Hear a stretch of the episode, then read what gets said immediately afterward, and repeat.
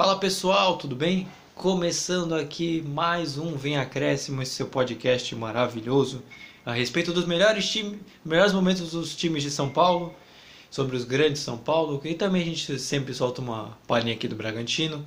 E eu vou chamar aqui o Tico e Teco, a dupla dinâmica, que é o Vitor Oliveira e o Vinícius Souza, a respeito de que não sou eu que vou passar roteiro aqui, sou, sou Luiz Felipe, jornalista e apresentador desse maravilhoso podcast, e eu vou chamar aqui os meus comentaristas e eles vão passar o que de melhor aconteceu na semana dos clubes que eles cobrem. Então, Vini, como sempre com você, tudo bem? Como é que foi, o que, que você pode dizer do resumo de Santos e Corinthians? Boa!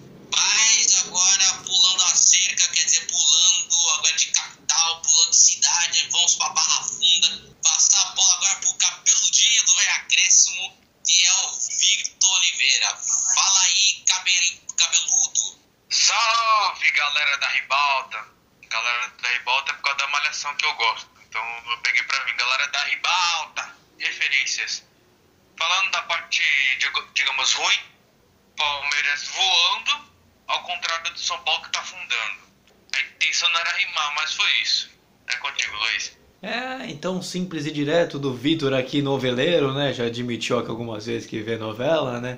Nada contra, por favor, né? Então, só antes de a gente começar, a gente vai começar falando do Corinthians. Mas antes eu vou pedir para que você se inscreva no nosso canal, se você está escutando a gente pelo YouTube. É, a gente solta vários vídeos várias semanas, a gente também comenta aqui nas lives. É, tem um conteúdo bem legal para você e a sua inscrição vai ajudar bastante. Então ativa o sininho, comente se gostou e compartilhe com seus amigos, familiares e pets e qualquer e gente que você conhece para esse canal poder expandir cada vez mais. Se você está escutando a gente pelos agregadores de podcast, nos siga e fique por dentro também de tudo que acontece no futebol de São Paulo. Acesse também nosso Instagram, a gente também tem rede social, é, nosso Instagram. Vem a podcast, vem acréscimo, lá tem várias coisas, a gente cobre o time de São Paulo, coloca prognósticos, coloca umas besteiras de vez em quando, você vai gostar também. E para fechar, não sendo menos importante, a gente também tem site, que é o vemacréscimo.wordpress.com, que lá tem tabelas, você pode ver os nossos últimos podcasts, uma atualização mensal dos todos os times de São Paulo.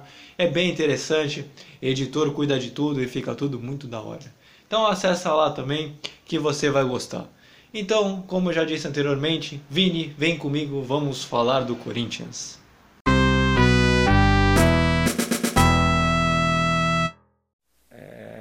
Nós tivemos um bom primeiro tempo, sim, é, anulando jogadas importantes do nosso adversário. O time bem qualificado, jogando por dentro. Também é, nos externos, jogadores importantes. Dentro, como referência, atacante, também um bom jogador. Enfim, nós trabalhamos para anular todas essas situações e ter a nossa oportunidade de gol é, em transições mais rápidas. Assim o conseguimos. O segundo tempo é, foi mais difícil. nós não é que baixa o ritmo, é que o jogo vai passando, o aspecto físico vai pesando normal, não é físico de não estar bem, ao contrário, porque o jogo vai abrindo, é, os espaços vão aparecendo e o Atlético colocou ainda mais qualidade no jogo e nós tivemos mais dificuldades para defender. É, o Cássio fez uma, duas defesas muito boas e depois a gente acabou é, aquele gol de falta nos trouxe aí uma, uma, uma dificuldade para terminar o jogo. Depois do empate, É, nos faltou um pouco mais de força é, para buscar o resultado, embora até o tivemos numa situação é, do Marquinhos, um rebote de falta, mas a mais concreta, a do jogo que deu na trave, e ali já era praticamente faltando 5, 6 minutos para acabar o jogo e no fim. Então você já escutou aqui o áudio do Silvinho falando desse Corinthians com, no último jogo e que acabou sofrendo a virada contra o Atlético Mineiro. Vini, o que você pode dizer dessa semana corintiana? De positivo, negativo, o que, que você pode dizer desse resumão?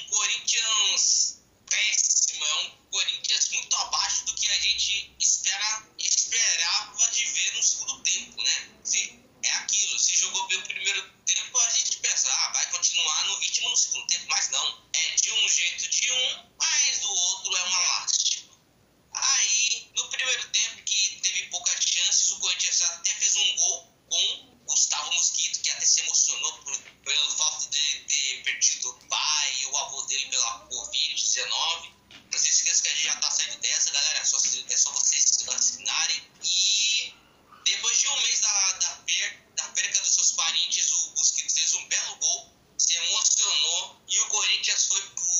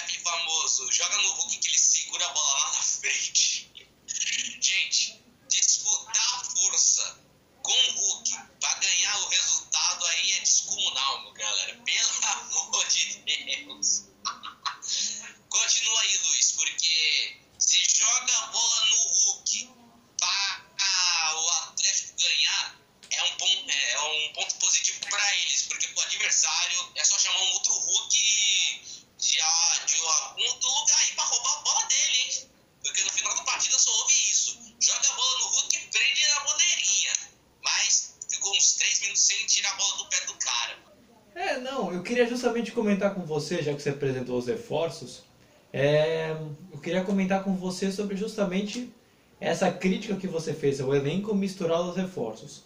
Com a chegada do Juliano, jogador renomado, e a possível vinda de que parece que está quase tudo certo do Renato Augusto com o Corinthians, pelo menos são as notícias do momento, né? Por hora, até que está sendo gravado esse podcast, essas são as notícias. É, eu queria saber com você o que, que dá para esperar de, do Corinthians com esses jogadores. E talvez, vamos considerar num cenário perfeito que até o Roger Guedes vem, ou num cenário mais realista em que só tenha, entre aspas, Renato Augusto e Juliano. O quanto esse time do Corinthians melhora, ou se é que melhora, vai, vamos colocar assim.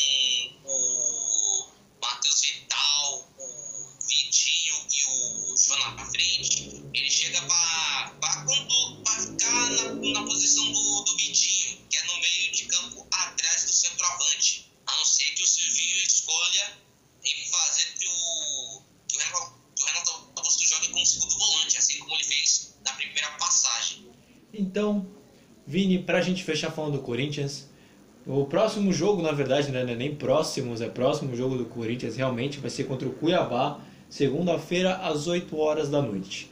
Cuiabá nos times que estão na parte de baixo da tabela. É uma ótima chance para o Corinthians tentar uma vitória, né? Mas e aí? Com o que, que dá para esperar com esse atual elenco, sabendo que ainda não vai. Talvez o que só utilize seja o Juliano mesmo. E talvez ainda.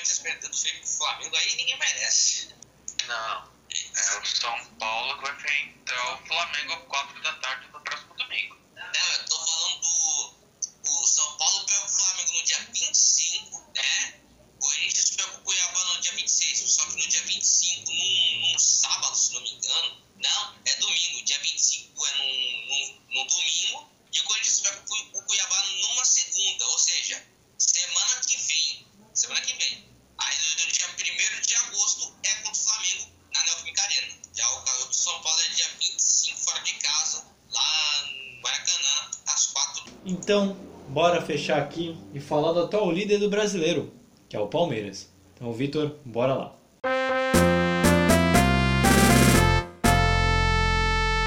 Um, tem a ver com o tempo de trabalho, uh, mas a equipe técnica é a mesma, uh, a mesma que ganhou a Copa e a Libertadores, a mesma que perdeu a Supercopa e a Recopa e que ficou fora do CRB.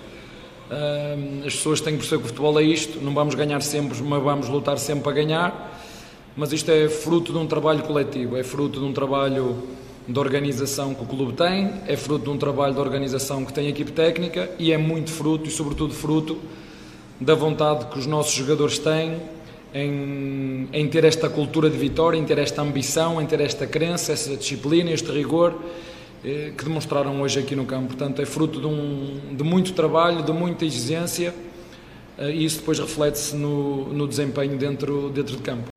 E agora, você já escutou o áudio aqui do Abel Ferreira, e vou comentar aqui com o Vitor, vou chamar aqui o Vitor, que ele vai falar como foi a semana palmeirense. De um retrospecto bem positivo, se é que posso dizer assim. Então, Vitor, o que, que dá para falar do Palmeiras nessa última semana? É, dois grandes resultados na Libertadores e no Brasileirão. Começando com a Foi 1x0 Palmeiras sobre a Universidade do Chile. Fazer meu resuminho habitual, foi uma partida complicada, mas o Palmeiras conseguiu sair vantagem. No primeiro tempo, sem emoções e criatividade, o Palmeiras ficou só na marcação, sendo que o Everton foi o melhor jogador da partida, consequentemente por ter evitado alguns lances do adversário. O gol do Palmeiras saiu no pênalti convertido por Rafael Veiga, aos 42 minutos, e no final a Universidade quase empatou, mas o Zé Rafael salvou em cima da linha. No segundo tempo, Palmeiras teve uma chance com Gustavo Scarpa em chute rasteiro, mas ficou fechado na marcação em busca do contra-ataque que não aconteceu direito. A Universidade não, não conseguiu se impor, pois a marcação do Palmeiras estava sendo eficiente. E no final das contas o placar não se alterou. Resumindo, foi uma partida fraca, tecnicamente, bem cara de Libertadores, mas que foi uma ótima vantagem, um ótimo placar para o Palmeiras visando o jogo de Agora, rapidinha, a partida, a última, que foi contra o Atlético Goianiense. 3 a 0 é, No primeiro tempo, o Palmeiras foi melhor, dominou o rival, teve mais posse de bola, várias oportunidades, mas a conclusão esteve longe do ideal. Marcou a reestreia do Dudu e ele quase protagonizou o primeiro lance do jogo, quase marcou é, Fernando Miguel defendeu. Atlético Goianiense teve dificuldades com a marcação forte e não assustou muito. No segundo tempo, Palmeiras chegou ao gol com gol contra Dieder na disputa com William, em cruzamento do Wesley. Os, do, os donos da casa tentaram chegar ao empate em cobrança de falta de Arthur Gomes, sem sucesso. Quem fez os gols da vez foi o Palmeiras com Gustavo Scarpa e Breno Lopes. Resumindo, mais uma exibição brilhante do time e lidera com justiça o campeonato. E o Atlético ainda se mantém lá em cima, mas precisa ficar de olho nos adversários que estão chegando. E ter que ficar de olho que pode perder uma peça importante. O Vinha, o clube lá da Itália, o Roma, está de olho no Vinha para contratar ele. É, então, é isso que eu também queria até comentar depois. Mas, Vitor, eu queria saber com você também é, se o Palmeiras se consolida como grande candidato ao título brasileiro. Tudo bem, tem o Flamengo que está se estruturando, fez um 5 a 0 é, acachapante contra o Bahia. Só que o Palmeiras, até na entrevista coletiva, depois que gente até colocou, para quem de repente não colocou histórico quiser escutar, você pode até procurar depois. É, o Palmeiras, ele na entrevista foi lembrado que o Abel Ferreira está na sua melhor sequência de vitórias é, na, no, no, comando do Palmeiras. E também tem a volta do Dudu. Então, Palmeiras com esse, todo esse retrospecto, já na liderança, é, embalando uma melhor sequência com o retorno de um grande jogador, dá para dizer que talvez seja o principal, talvez até acima do Flamengo. O que, que você acha? Eu concordo, Luiz. O Palmeiras está parecendo aquele de 2018 que mantém um padrão de jogo e mesmo que ele faça algumas substituições no meio do jogo, nada muda. Continua a mesma pegada, mesmo padrão.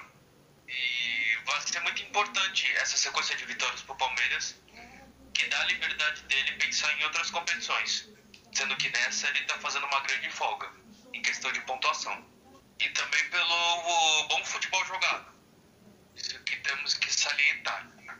Então eu acredito que o Palmeiras ele começou melhor o campeonato em relação ao Atlético Mineiro e o Flamengo.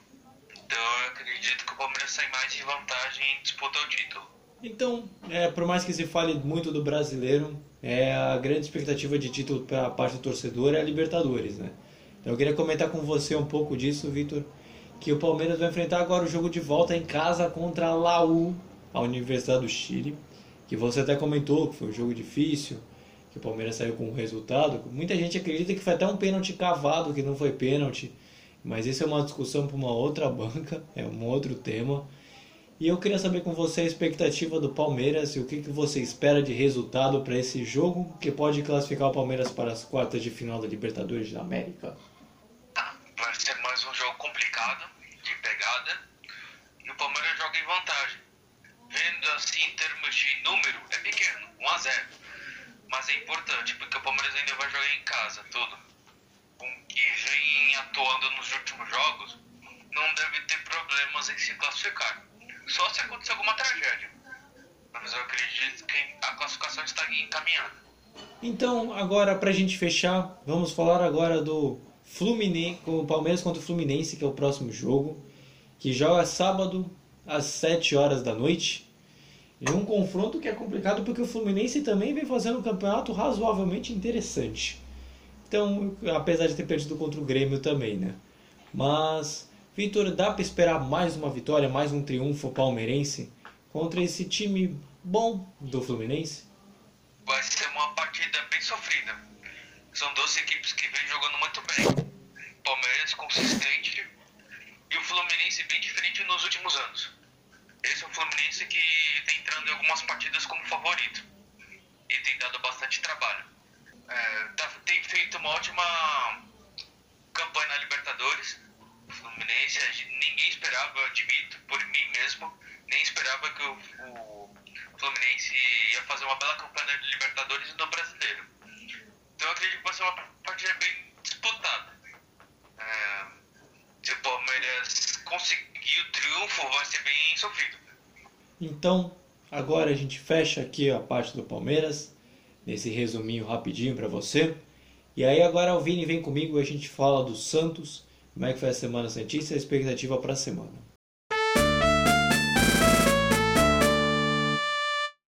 Primeiramente, boa noite. Eu acho que o jogo, de fato, deve ter sido agradável para quem gosta de futebol.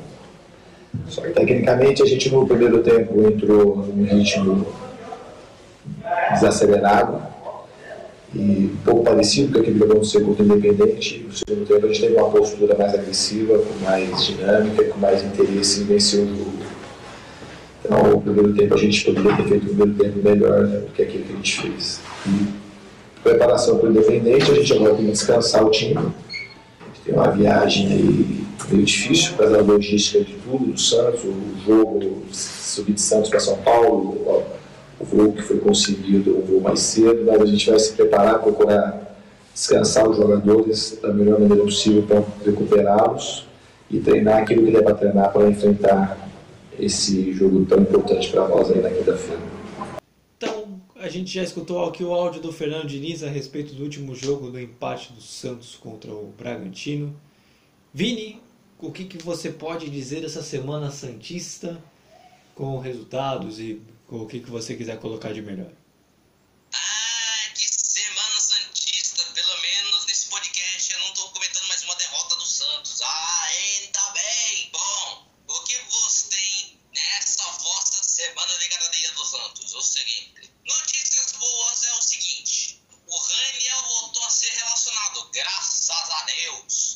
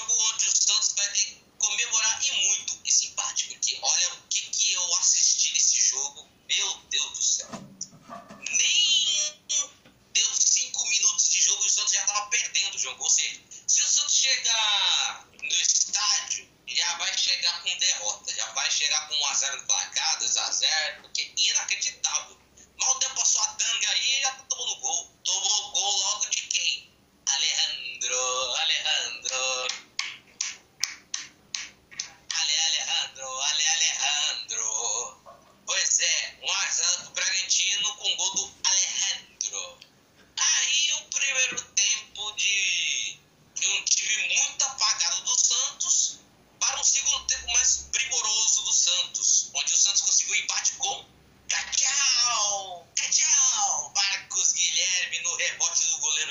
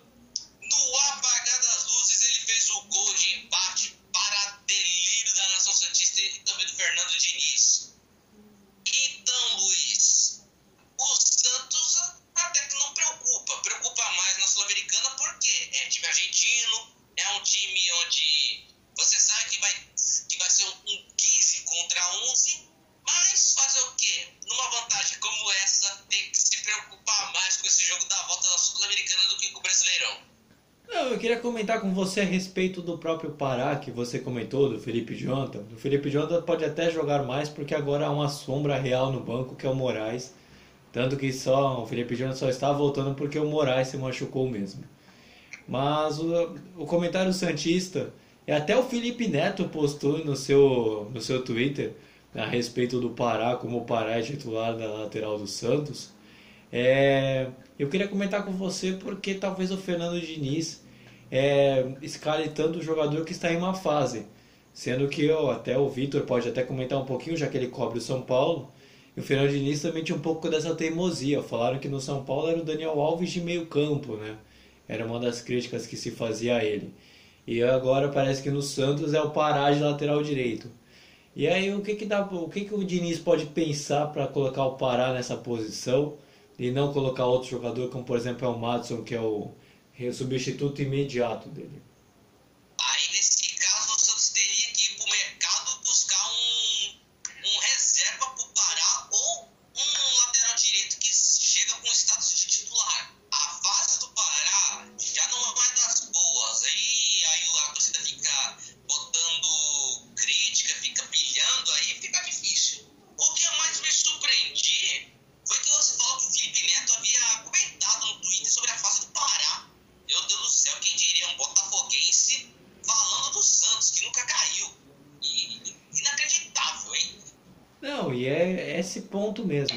Esse é o ponto mais bizarro. Mas agora eu queria comentar com você sobre esse jogo de volta da Sula Miranda que você, que você comenta. É, o Santos teve toda aquela situação da punição, né? Que ia ser punido pela situação do Caio Jorge.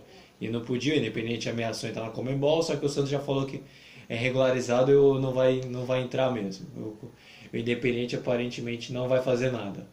É, ele provocou o Santos nas redes sociais. Então você acha que esse jogo de volta tem tudo para ser pegado na Argentina, aquele jogo bem tenso mesmo, bem emocionante?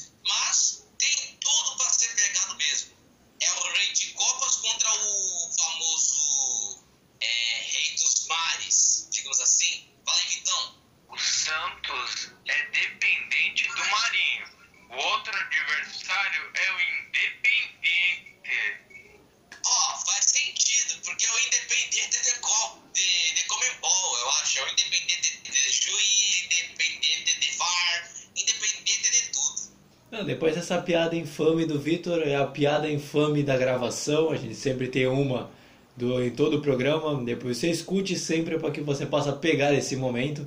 E toda a gravação tem uma piadinha infame, é maravilhosa. Não, e realmente é mesmo. Falaram que até na Argentina, pelo jeito, pode até volta de público. Talvez até para o jogo do Santos. E a gente vai comentar posteriormente até para o jogo do São Paulo também. A gente precisa ver se vai ter público novamente.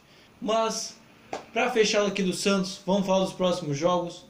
A gente já falou do Independente que vai ser quarta-feira, 7h15. Agora a gente vai falar do Atlético de Goiás, Atlético Goianiense, que vai ser domingo às 6h15 pelo Brasileiro. Então, Vini, passando o jogo do Independente, o que, que dá para esperar desse jogo do fim de semana do Santos pelo Brasileiro?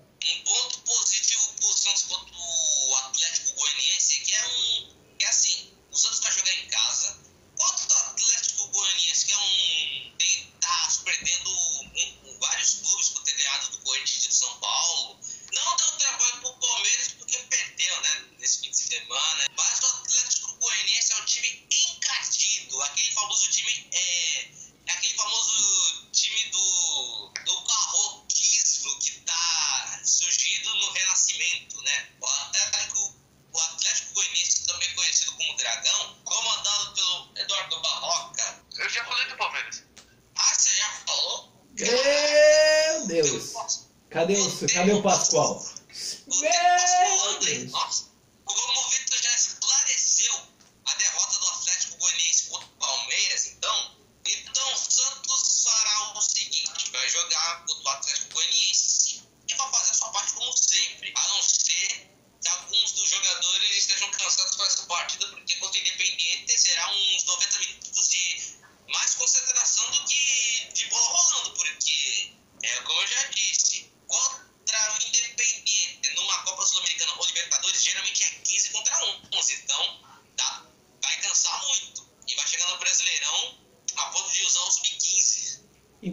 Com esse comentário agora, é, a gente fecha aqui a parte do Santos. E agora o Vitor vem comigo que a gente vai falar para fechar do São Paulo. É diferente, como você falou, de Cuiabá e, e Chapecoense. Cuiabá e Chapecoense merecíamos de ganhar tranquilamente. Después decisiones arbitrales no, no permitieron caso Chapecoense, pero no quiero, no quiero entrar en esa situación porque no, no, no, no, no gusta particularmente entrar en, en, a falar de árbitros. Eh, foi um, um, um jogo muito equilibrado, muito equilibrado, onde onde o time queria queria ser protagonista e, e jogar eh, no campo rival. Eh, talvez faltou um, po um pouco de qualidade para determinadas ações. E, e o jogo termina com, com uma bola parada. Então, Vitor, vamos falar aqui do último time, vamos falar do São Paulo. Já passou a entrevista coletiva do Crespo, que ele comentou a respeito da derrota do São Paulo contra o Fortaleza fora de casa. Então, Vitor, antes de a gente entrar nos assuntos, discutir melhor, como é que foi a semana tricolor e o que, que você pode trazer pra gente?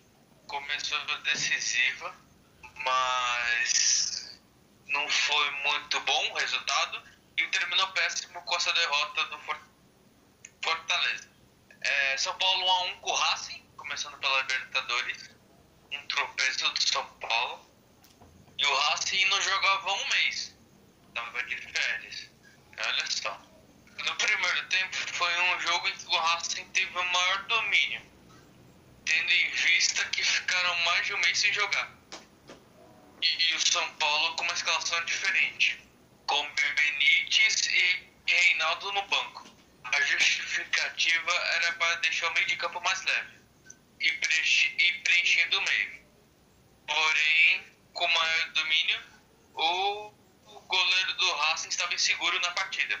Em uma ação do São Paulo, o Wellington cruzou e o goleirão deixou a bola escapar e Victor Bueno, sem pai, sem mãe, entrou com a bola com tudo no gol.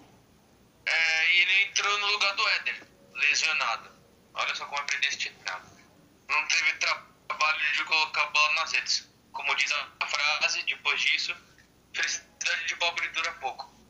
Logo após, Diego Costa falhou, falhou na marcação e Copete, não aquele ex-Santos, Copete fez um bonito gol, empatou na partida já nos acréscimos da primeira etapa. É, no segundo tempo, o São Paulo se soltou mais, fez mais pressão. Porém, contudo, entretanto, foi insuficiente. Errava muitos passos, faltas necessárias e a arbitragem eu não costumo falar sobre opinião própria, mas certas decisões foram precipitadas para ambos os lados, como a entrada do Benítez no zagueiro adversário, que deixou um arranhão na perna, foi bem feio, e uma solada que deram na Arboleda. Eu, eu disse esses dois, esses dois lances capitais, porque o juiz nesses dois deixou o jogo seguir. Enfim, Quanto mais o tempo passava, mais aumentava o nervosismo e o Racing perigoso enquanto chegava ao ataque, mas nada que alterasse o placar. Resumindo, Palme é, Palmeiras, nossa. São Paulo perdeu a chance de ganhar a partida. Eu nem comentei aquele gol perdido do Vitor Bueno na arrancada do Wellington. Porque se o São Paulino ouvir isso, não, não vai ouvir mais podcast. O São Paulo perdeu a chance de ganhar a partida, agora precisa ganhar de 1 a 0 ou empates com mais de um gol para se classificar na Libertadores. 2x2, 3x3, e assim por diante. Então, Agora o jogo de sábado à noite, os embalos de sábado à noite. E embalo de sábado à noite não foi, porque a partida foi 5 horas da tarde. É, foi uma partida parecida com a do Racing. No primeiro tempo foi uma partida irregular, em que o São Paulo controlou as ações, fazendo pressão, fazendo algumas jogadas interessantes e aproveitando do erro do Fortaleza. Só que nenhuma delas o São Paulo conseguiu converter. O Rodrigo Nestor, um chute de fora da área, e Igor Gomes a mesma coisa. O Fortaleza, por um lado, não conseguia jogar direito e só chegava em algumas situações com Robson, lei do ex, em São Paulo, principalmente, mas sem perigo. No segundo tempo, com mudanças, mudanças, o São Paulo foi dominado pelo Fortaleza, que levava mais perigo nas bolas aéreas. Tanto que aos 29 minutos da segunda etapa, mais uma falha de- defensiva da defesa custou pontos ao São Paulo. E Robson subiu livre e, e abriu o placar. Depois disso, o São Paulo tentava jogar o empate, mas não conseguia. O Fortaleza esteve perto do segundo gol com uma bola no travessão de Igor Torres. Antes disso, teve um pênalti, mas o árbitro anulou, vendo no VAR e fim da partida. Resumindo, mais uma partida ruim de São Paulo, dominar, dominado né, e falhando novamente na bola aérea. Agora em decisão na Argentina. Foi um péssimo teste antes dessa partida da Argentina. Paulino deve estar assim. Olá Deus, sou eu de novo. ah, muito boa, gostei dessa finalização do resumo. Mas eu queria falar com você desse primeiro jogo da Libertadores, que é o torneio que o São Paulo ainda tem mais expectativa do São Paulo reconquistar. E realmente foi bem é, chato assim o jogo, no sentido de resultado, porque o São Paulo no primeiro tempo, acredito que poderia ter feito uns 5 gols, sem brincadeira, e acabou fazendo só um. E agora vai, vai para um jogo complicado agora na Argentina, porque na Argentina, até o próprio Santos que o Vini comentou, é ruim de conseguir resultado, né? A diferença é que o Santos tem uma pequena vantagem e o São Paulo vai precisar buscar o resultado porque tem o critério do gol fora. E aí, o que, que dá para esperar desse São Paulo agora precisando bu- buscar um empate fora, buscando, precisando buscar o resultado fora de casa, melhor dizendo? Então, mais acredita, vendo o jogo todo, que, que já foi, de quarta, terça-feira passada, não quarta, o São Paulo teve alguns bons lances. O São Paulo foi dominado, mas ele conseguia chegar. O problema seria ter feito o gol como foi feito, mas por sorte. Ele não tivesse a chance de chegar. Mas não, o São Paulo teve chances, ele deu trabalho pro goleiro. Então, é, vamos comentar aqui o próximo, o próximo tópico, que é que eu queria falar contigo algo que eu, que eu gostaria até de poder entender um pouquinho também, né? Teve muitos protestos depois do jogo contra o Fortaleza. A organizada fazendo protesto contra o presidente do São Paulo, muitas críticas ao Pablo e todas essas coisas e por aí vai. É, eu queria entender, Vitor, exatamente o porquê de estar. tudo bem, pode ser a fase do São Paulo, porque não conseguiu o resultado da Libertadores e perdeu, que foi uma semana negativa.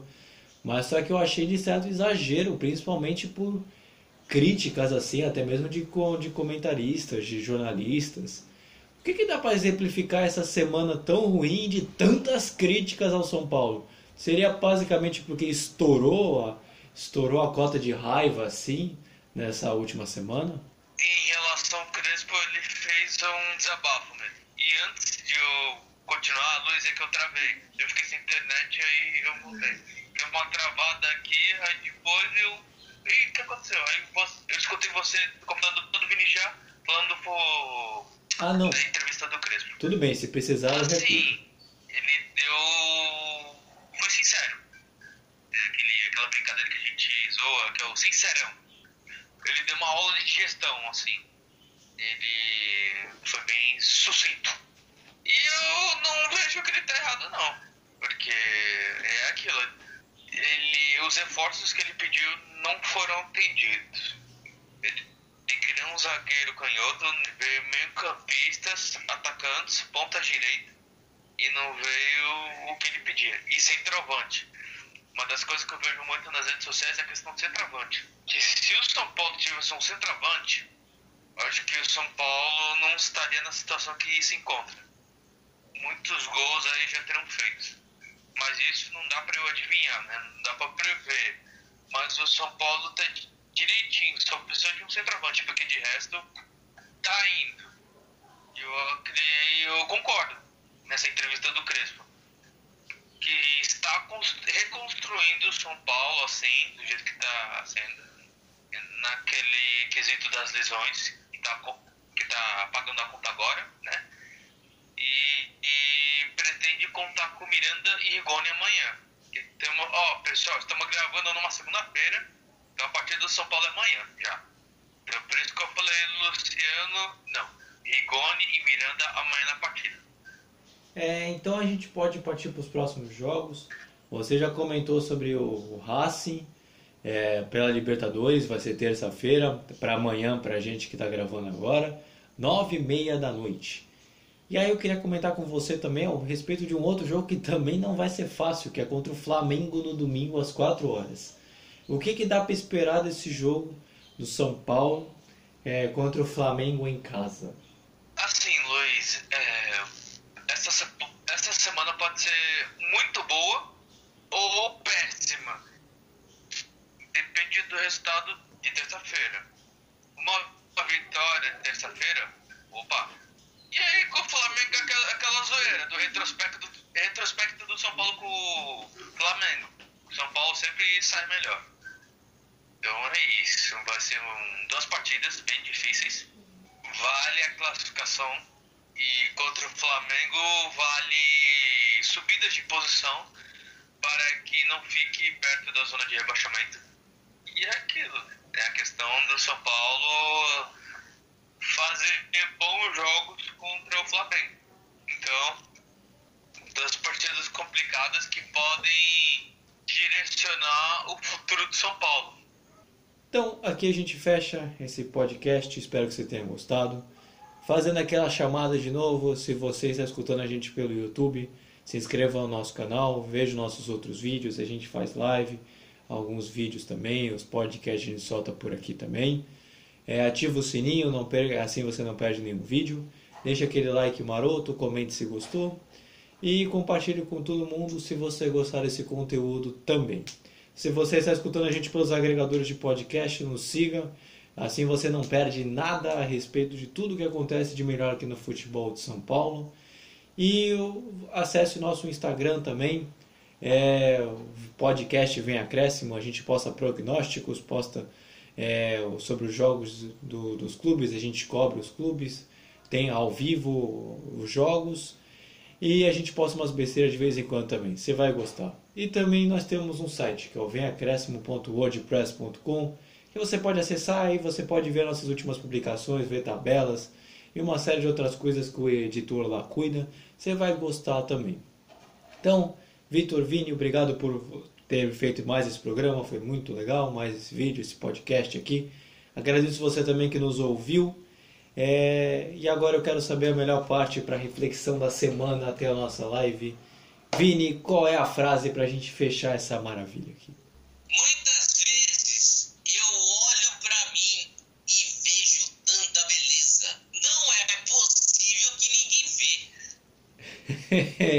essa é boa para reforçar o ego, né? Mas, então Vini já pode se despedir aqui, o espaço é seu e a gente fecha por aqui. Bom, galera, vamos encerrando mais um podcast. O Luiz já deu a deixa, né? Se inscreva no canal e tudo. E vamos se despedindo por aqui. Então, sua vez de se despedir do pessoal. Tchau, pessoal. Uma boa semana para to todos. Obrigado por estarem ouvindo esse podcast. Venha, acréscimo! Bye, bye. Então, gente, até sexta-feira na nossa live que a gente vai fazer. Então, fica acompanhando nossas redes sociais, assim você vai ver onde vai ser. Provavelmente vai ser no Instagram, mas a gente anuncia certinho.